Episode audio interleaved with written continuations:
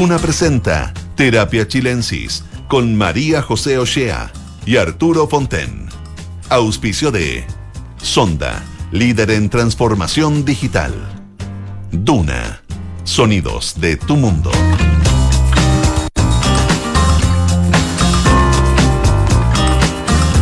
Hola, hola, ¿qué tal? Muy buenas tardes, bienvenidas y bienvenidos a un nuevo capítulo de Terapia Chilensis en este día jueves 31 de agosto. Arturo Fonten, ¿cómo estás tú? Muy bien, preparándonos para este fin de semana, según parece, lluvioso. ¿Lluvioso? ¿En serio? Eso dice. Me va a arruinar el cumple. Pareciera. O saldrán a bailar bajo la lluvia. Eh, Bueno, no está mal, tampoco no está mal. Oye, tenemos gran invitado hoy en nuestro estudio. Está con nosotros eh, el destacado historiador Cristian Pérez.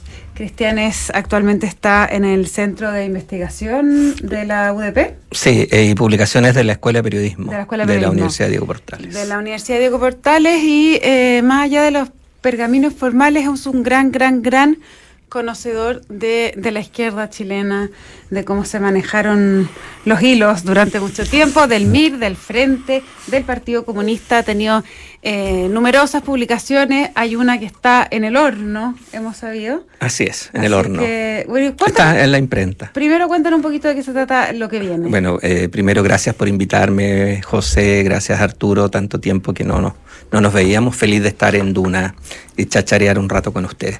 Mira, es un libro que se llama El Interdom, el, eh, el, el internado soviético que acogió a los niños del exilio chileno. Ese es el título. Y es la historia de, de los niños chilenos en el exilio en la Unión Soviética. Es, Ah. como, es, es como un poco lo que ocurrió en Alamar, en el edificio de los chilenos en Cuba. Bueno, tiene algunas similitudes eh, y tiene muchas diferencias. Por ejemplo, les puedo contar que los niños, la- las familias, lo que queda de las familias, llegan a la zona que está en frente de guerra hoy día, que es Zaparoye, Mm, eh, que en, en español la pronuncia como, la escriben como Zaporilla. Sí, sí, Sí, sí. sí, sí, que es en el sur de Ucrania. Allí se instalan un, grupo de familias chilenas que han ido al exilio. Algunos van con, son eh, familias solas, digamos, niños solos, otros va la madre, otros va el padre, algunas familias van completas. Y los chicos llegando son enviados a un internado, a un internado en, eh, a unos 300 kilómetros de Moscú, donde habían estudiado antes los hijos de Mao, los niños de la República Española, que era un internado para hijos de revolucionarios, perseguidos en el mundo. Pero los y esa es la padres- historia. Los padres de ellos estaban en Moscú y le mandaban los niños, se repartían por Europa, No, lo- volvían a Chile. Los padres estaban, algunos padres habían sido asesinados y otros estaban en, el, en, en Ucrania, otros en Moscú. otros Ucrania en ese otros momento, hay que aclarar, formaba parte de la, Sí, de la Unión Soviética, sí, sí, sí, sí. Esa es la historia, es una Eh, ¿y historia... cuánto- ¿De cuántos niños pasaron chilenos por ese internado? ¿quieres que te ¿Cómo era? cuente todo? No, pero Ah, más o menos, ¿cómo eran las vidas ahí? ¿Cómo, Ah, bueno, cómo eh, son hoy, digamos? La... Hay que leer el libro, no, eh, de bueno, maneras. Hay que leer el libro para enterarse de esos detalles. por pero lo menos muy, muy Es una historia tremenda. Pero sí te puedo decir una cosa, que muchos de esos niños ya graduados y con estudios formales en la Unión Soviética intent- eh, volvieron a Chile, intentaron volver a instalarse en Chile y Chile no los quiso en general. ¿En qué época fue esto? Eh, vuelven en democracia, ellos no pueden volver antes que, antes que termine la dictadura. Vuelven en los primeros años del 90. de ¿Y en qué 90. sentido Chile no los quiso ent- entonces? No les revalidan los títulos, se les colocan eh, mil problemas, porque, bueno, porque falta un papel, porque mil, mil cosas. No te puedo creer, qué Sí, impresionante. Es un país que no los quiere. Entonces, para ellos el exilio es Chile. Y eso es lo. Qué lo terrible. dramático. Sí, terrible. ¿Y volvieron la mayoría a, la, a Rusia, a esos tipos de países? Sí, muchos volvieron a, hay algunos que están en Zaporilla hoy día, en Zaporoche, en la- al frente Sí. de la guerra, otros están en Moscú, otros en Suecia y algunos también en Chile, pero en general la mayoría de los que están en Chile no pudo trabajar en sus profesiones. Ah, O sea, han sido meseros, muy, muy eh, fotógrafos. muy poco acogido. Sí, muy poco acogido. ¿Y Esa cómo la- que- interpretas tú esta, esta actitud tan negativa de, de los chilenos? De Sí, Chile? bueno, eh, nos da para, para mucho, ah, pero Eh, mi percepción es que el Chile de los 90 era un Chile profundamente desconfiado de todo lo que oliera a, comunismo, a, Unión Soviética.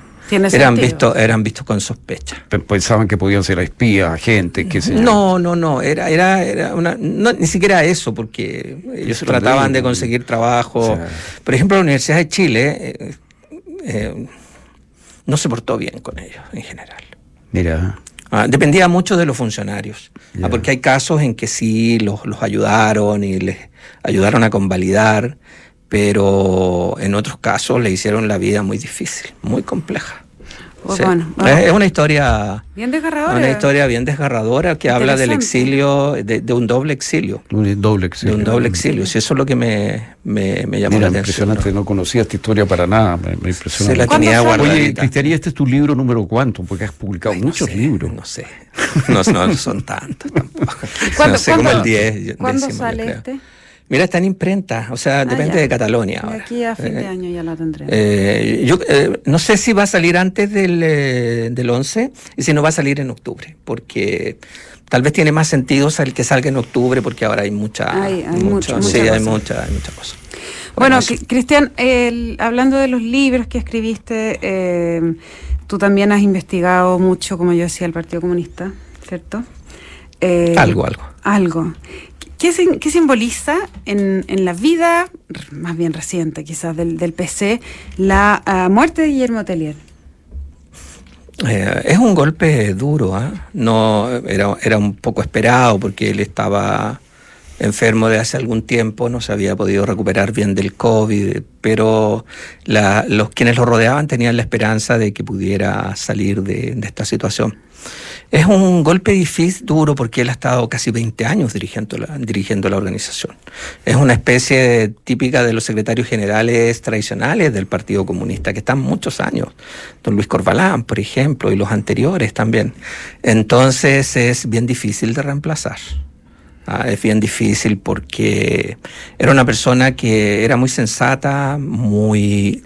Eh, esto lo he dicho, ah, eh, eh, era un secretario general muy tradicional el que había vuelto al partido a la tradición recabarrenista, a la tradición del, Partido Comunista de los años 40, de los años 50, del 60, de lucha institucional. Y yo creo que ese era un gran mérito.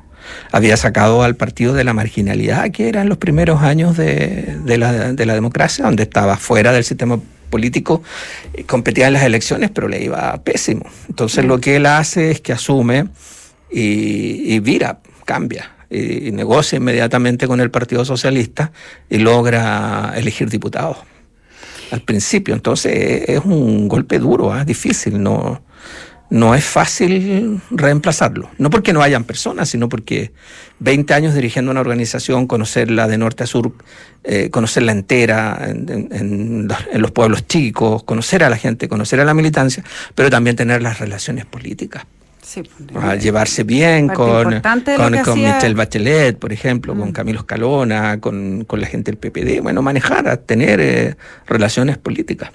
Ahora, tú dices que hay gente, o sea, que no es problema de, que no haya, pero eh, haciendo una, o sea, un paralelo, obviamente que cuando asume Telier el, PC estaba en otras condiciones que hasta hoy día, eh, pero quiero asum, asoma como en ese momento asomaba Guillermo Tellier para ser el líder del partido.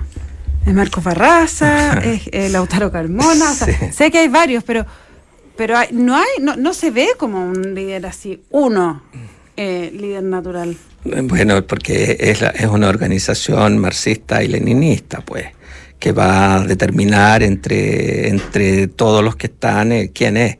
No, esto es un poco en broma, ¿no? Un poco serio. Eh, sí, los nombres que tú has dado probablemente sean los que se barajen para, para una secretaría, una presidencia.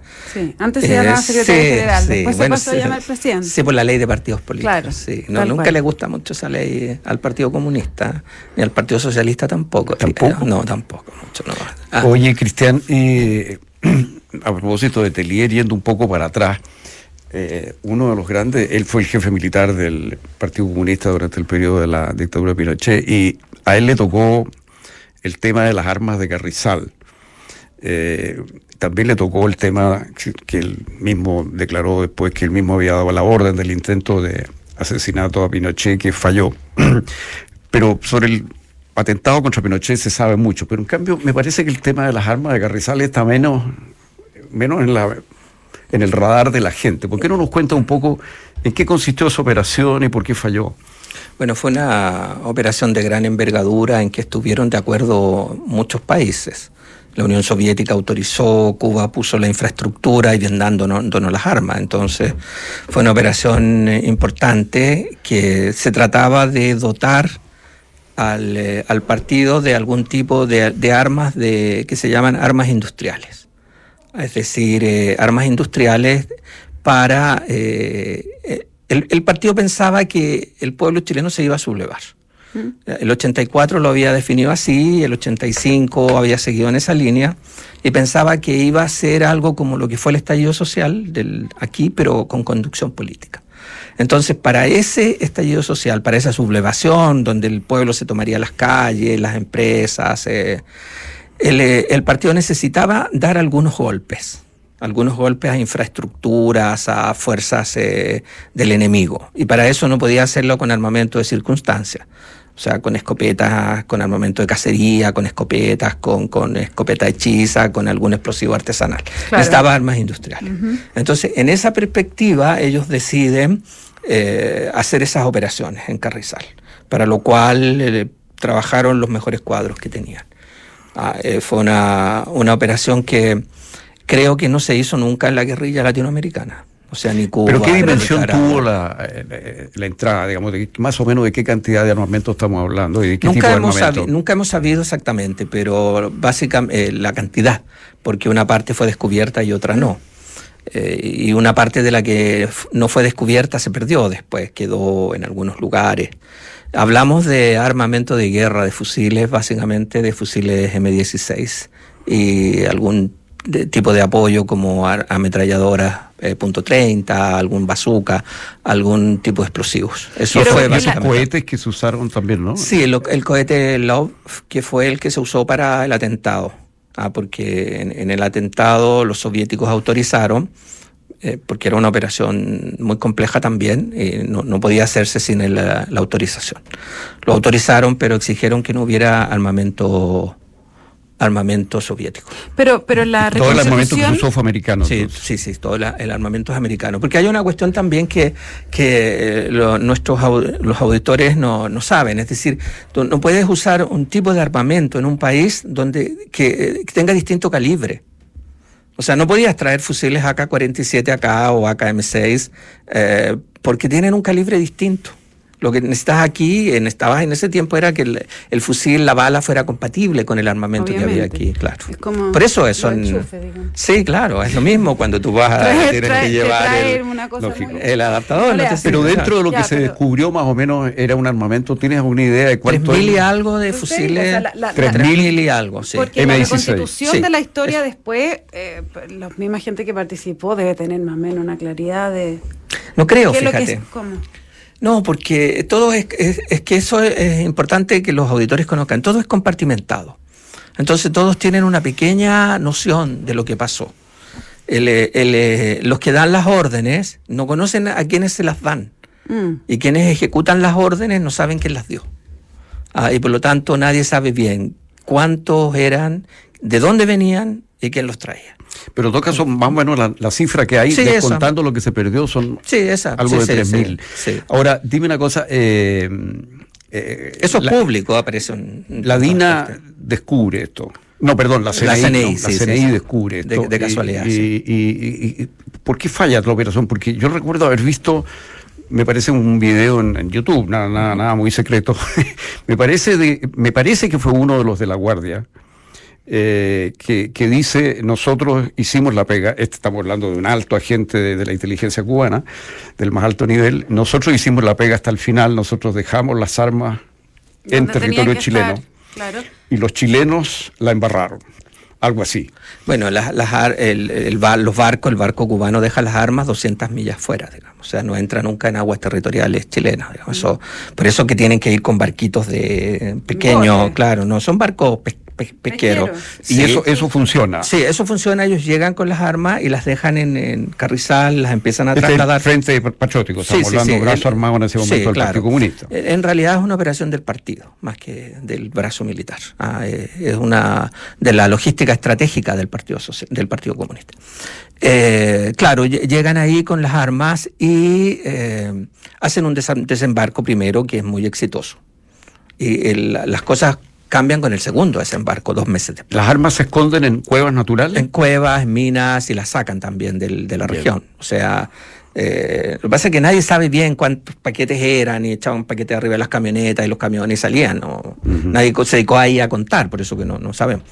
Y eh, lo que sucede es que el lugar está diseñado para una sola operación de desembarco. Y por alguna razón que nadie ha explicado, hacen una segunda en el mismo lugar. Y el lugar estaba bastante ya quemado porque no puedes mantener gente extraña mucho tiempo en un lugar tan pequeño. Eh, un, solo detalle que es interesante, si estamos hablando hace 30 años atrás, no casi 40. Sí, porque todo esto, ¿qué año ocurre más o menos? El año 86, 85, 86. Pero mira, el detalle te doy, para que hoy día nuestro, los auditores, difícil a lo mejor lo puedan entender. Es que si tienes hombres, y esos hombres que eh, simulan ser gente de mar, no van a los prostíbulos, es mm. sospechoso. Mm. Ah, pero si van, se emborrachan. Y hablan. Son, chilenos, son hombres, son eh, no, no estamos hablando de agentes del, eh, del FBI, de, de, del 007, son mal entrenado. No, es que, es que nadie en la izquierda tenía ese entrenamiento así como de, comandos. No, no, no, no. Era más gente más sencilla. Ya, o sea, el riesgo de mantener a un, a un equipo ahí esperando armas de carrizal era muy ajeno, claro, ajeno, no locales. Un pequeño lugar sí, íntimo donde todo el mundo se conocía. Ahora, el, eh, tú dices que nadie sabe por qué se hizo este segundo desembarco y que es, mi es, mi teoría, yo no, no, no he preguntado. Pero mi pregunta, sí, pero lo dices con cierta como sospecha como que alguien pudiera haber pasado el soplo para que eh, se destruyera la operación y pasara lo que ocurrió? No, no, no, no, no, no, no, no, tiene que ver con eso. No hay un indicio de eso. No, no, no, ningún indicio de eso, no. De hecho, la operación es descubierta de casualidad, porque lo que sucede es que la, a, la, alcaldesa de Mar, que es la, una señora ahí, que todavía está viva, una señora, le llegan con el chisme de que hay contrabandistas de locos. De locos. de locos. Eh, y ella va, cuando tiene una reunión ahí con, eh, de, de, Sema Chile, se reúne con, eh, en, en, el puerto, creo que es Vallenar. Se reúne ahí y le cuenta a la señora del, del capitán del puerto que tiene una reunión unos días después en Copiapó y le cuenta a la señora del, era teniente, era coronel, del que era el intendente de la región y, la señora, claro, sí, sí, claro, claro. Hay contrabando de locos. Claro, y la señora en algún instante de la noche le cuenta al marido. Y el marido unos días después se acuerda y le da orden a la CNI de que vaya e investigue. Y por eso va un, un auto, claro, por eso va un auto, un auto y tres personas. Si hubiera sido una operación, eh, si hubieran sabido que allí había un grupo de esas características, hubieran hecho una operación de cerco y aniquilamiento y no hubiera escapado nadie. De. Pero no la hacen porque no, no, no. Entonces es casualidad, aquí no intervienen los satélites ni la hacen ¿Y qué ocurre cuando entra ese auto? Eh, pilla, bueno, la guardia estaba muy, eh, muy, muy confiada. Muy confiada, la, guardia del, Sí, de los quienes tenían que guardar, guardar ahí lo que quedaba, estaba muy confiada y la sorprende. Eh, luego llega Buchman y con un grupo y libera a los que han capturado. Porque ah, ah, capturan. Sí, sí, la CNI los captura, estos tres agentes. Luego uno de ellos se va en el auto a informar, porque no tienen radio, no hay teléfono, tiene que ir al puerto a llamar por teléfono. Entonces son kilómetros, decenas de kilómetros. Y los otros quedan custodiando, pero Buchman se. Desde arriba es el jefe de la operación. No, eh, no es el jefe, pero está ahí, es uno de los, de los, de los jefes, no es el jefe ve esta situación, entonces arma un grupo, eh, saca los M16 y va y se enfrenta a los agentes de la CNI y les quita a los presos. Liberan a los presos. Claro, liberan a los presos y escapan. Y escapan por el desierto. Es una ¿Quién labor. Era, ¿Quién era el líder de la operación? Era Pedro Bahamond, eh, eh, era Orlando Bahamond, era su nombre real. Pedro, Pedro, sí, Pedrito, el caballito. ¿Y cómo Bushman puede dar esa orden de tanto riesgo? No, no, porque él ve que están ahí, que están, eh, o sea, él está ahí a 200 metros y ve que tienen presos a sus compañeros. Entonces dice, vamos, claro, y le, lanza un rafagazo en lo que me han dicho, lanza un rafagazo al aire y les dice a, a los CNI que están ahí si tienen que soltar a los presos y claro, y si no, lo va a... Lo van a liquidar. Sí, sí, sí, claro. Entonces los CNI entregan a los presos. Claro, eh, no está muy claro si los entregan, si se los quita, pero lo cierto es que los libera y se escapa por el desierto durante varios días. ¿Y? y bueno, en algún instante lo atrapan al, al, intentar normalizarse. Eh, al intentar llegar a un pueblo, a cambiar ropa. Claro, sí, normalizarse, hacerse civil. Sí, claro.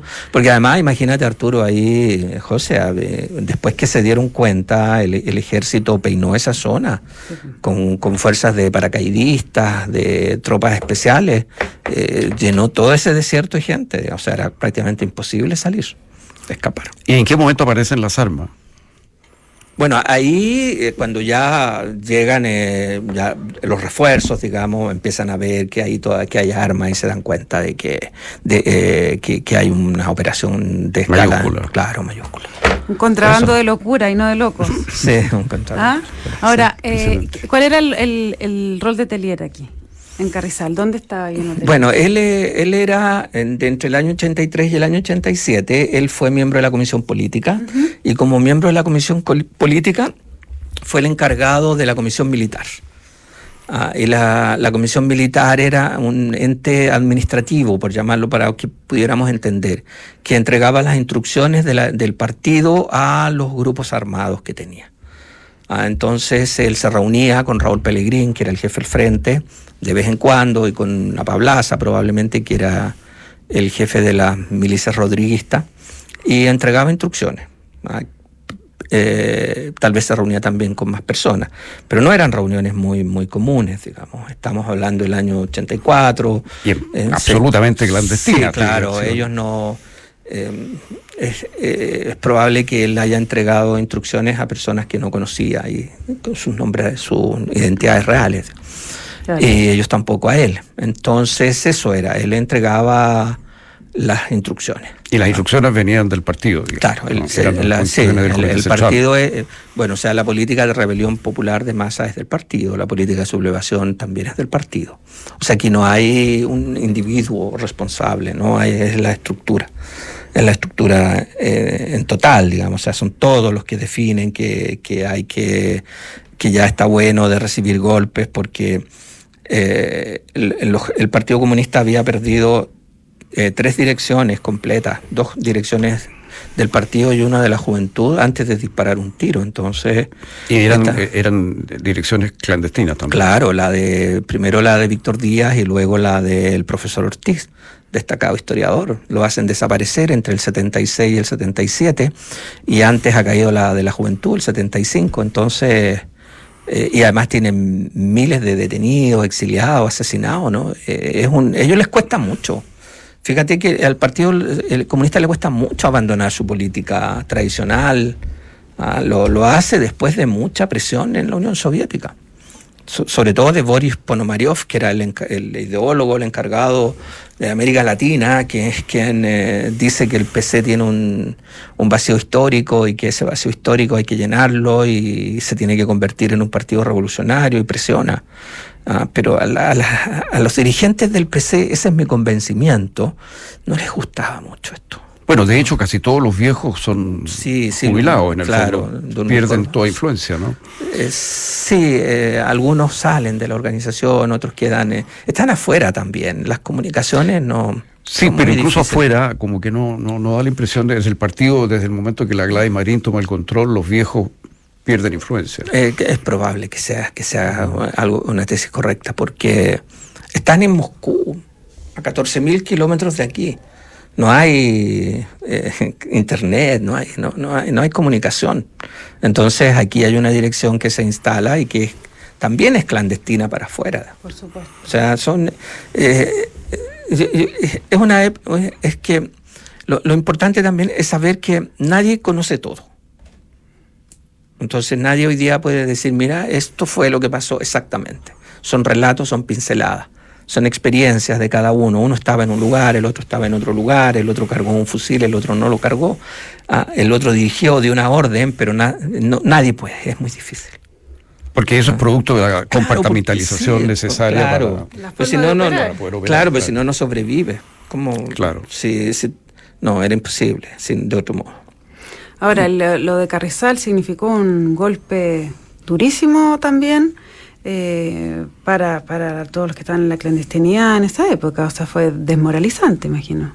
Fue un, eh, un golpe muy duro para, para la izquierda. Mm. Eh, en, primer lugar, porque alrededor, si no tengo mal las cifras, alrededor de 60 de los mejores hombres y mujeres que tenía el PCE fueron identificados fueron identificados, algunos detenidos. a propósito de esa operación, eso lo que voy es que fue un, golpe porque les bajó la fuerza eh, muchísimo. Sí, y yo supongo que fue un golpe de prestigio para el prestigio internacional del partido como, como alternativa revolucionaria real, digamos, porque después de eso... Lo miraron como amateur. Yo creo que puede haber sido los cubanos, por lo menos yo aludí a eso, y me parece que debe haber sido esa la opinión, digamos, o sea, que llegado el momento, después de esta operación en que participan todos estos países y la cosa se frustra, y además se frustra de una manera tan tan trivial como tú dices, ¿no? Una conversación en un prostíbulo, una señora que habla de un, de un contrabando de, locos. la alcaldesa de Mar. Sí, la alcaldesa. Ahora, la alcaldesa fue, fue importante, parece, en todo sí, este ella Fue, ella, fue la que llegó con el chisme. esto esto es, no es, no es serio, es como se le cuenta, hay contrabandista, y la otra señora se acuerda en algún instante y le cuenta a la, cuenta a la otra señora, y la señora a la otra, entre mil preocupaciones, va y le cuenta al marido y el marido se acuerda. Y se echa a correr la, cadena de la serie. Porque será siempre las mujeres las viejas alcahuetas de los, de los cuentos. No, pero esto fue cierto, yo no, no, aquí no hay una cosa de género, José. Está bien, está bien, me imagino. Oye, pucha, lamento pero, tanto. pero eso habla de la inteligencia de la mujer, porque ella captó que algo había. Absolutamente, absolutamente. Eh, todo era bien inverosímil, todo era como para no haberle dado importancia. Increíble. Se nos acabó el tiempo. Sí, así Pasó volando, nos quedaron montones, mil historias pendientes. Mil historias pendientes, así que habrá una segunda oportunidad, espero, Cristian. Bueno, con el libro, yo creo, ¿no? De todas maneras, de todas maneras, ya que nos, dejaste en suspenso con el libro. te, vamos, pues le, te, vamos, a invitar apenas salga. Se le cuento a la, a la periodista aquí, eh, no, no no, no, es a mí, es a todos, tus lectores que te están escuchando. Ya, les cuento sí que la transformación digital de tu empresa nunca estuvo en mejores manos. En Sonda desarrollan tecnologías que transforman tu negocio y tu vida, innovando e integrando soluciones que potencian y agilizan tus operaciones. Descubre más en sonda.com. Sonda Make It Easy.